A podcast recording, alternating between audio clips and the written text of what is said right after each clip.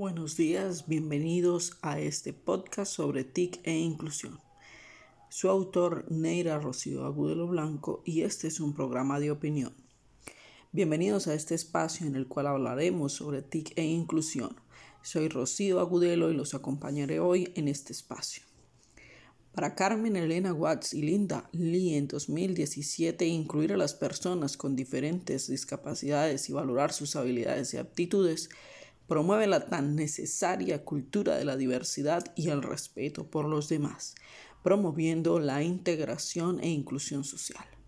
Lograr que las TIC permitan el acercamiento educativo ha sido una herramienta fabulosa y es por esto que para León en 2007 la educación es un intento humano racional e intencional de concebirse y perfeccionarse en el ser natural total. Este intento implica apoyarse en el poder de la razón, empleando recursos humanos para continuar el camino del hombre natural hacia el ser cultural. Cada ser humano termina siendo a través de la educación un universo complejo en sí mismo.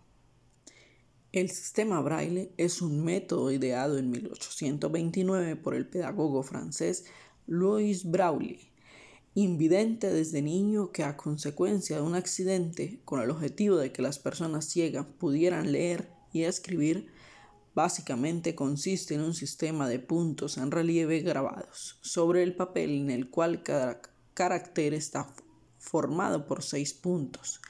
Los invidentes recorren dichos puntos con las yemas de los dedos y a través del tacto logran distinguir diferencias entre ellos, lo que les permite identificar las distintas letras, números y signos de puntuación. La educación braille es el lenguaje de las personas invidentes que les permite acercarlos al mundo y poder realizar acciones cotidianas.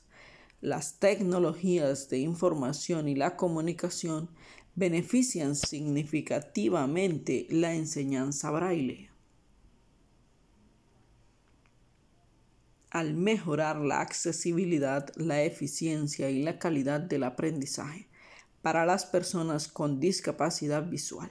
Algunas de las formas en que las TIC son beneficiosas para la enseñanza braille son en la accesibilidad mejorada las TIC proporcionan herramientas y recursos que hacen que el contenido braille sea más accesible. Esto incluye lectores de pantalla, impresoras braille, dispositivos táctiles y un software de conversión de texto braille, lo que facilita el acceso al material educativo en formato braille y permite el avance de este tipo de comunidad. Hoy por hoy existen herramientas basadas en las tecnologías de la información y la comunicación que pueden ser de gran ayuda en la educación braille. Estas herramientas están diseñadas para hacer que el aprendizaje sea más accesible y efectivo para personas ciegas o con discapacidad visual. Algunas de las herramientas más útiles incluyen lectores de pantalla, los lectores de pantalla son software que convierten el texto en voz o en braille virtual. Ejemplos de lectores de pantalla populares encontramos los House, los NVDA y los VoiceOver. Estos programas permiten a los usuarios acceder al contenido digital en braille o escucharlo en voz alta.